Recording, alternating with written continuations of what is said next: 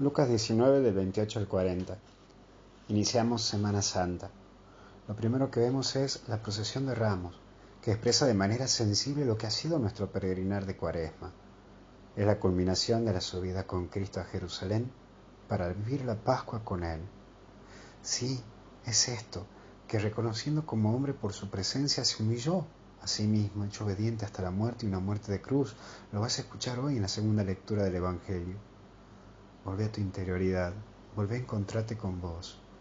Caminá, la vida es caminar. Y la liturgia de hoy pues incluye los dos polos del misterio pascual, los dos polos de la vida en sí, rechazo y aceptación, sombra y luz, muerte y vida. De la alegría de la procesión que escuchamos, pasaremos a la contemplación de la pasión de Cristo en el Evangelio de la Misa. Estos dos polos se encuentran en su expresión más completa y perfecta en el altar, en la Eucaristía, que al mismo tiempo que hay sacrificio, es también banquete festivo de los hijos de Dios. Tu vida está marcada por estos dos polos, alegría, tristeza, muerte, vida, luz y sombra, rechazo y aceptación.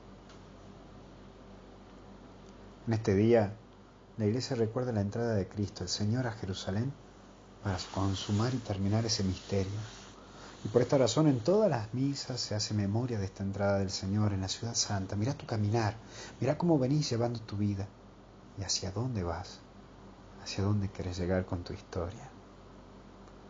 Iniciamos, vamos camino a la Pascua. Hoy comienza una propuesta concreta. Animate a que esta Semana Santa sea diferente. Y de vos depende que esa Semana Santa, que esta Semana Santa sea diferente inició el tiempo más fuerte de la iglesia, a vivirla. Que el Señor te bendiga y te acompañe, en el nombre del Padre, del Hijo y del Espíritu Santo.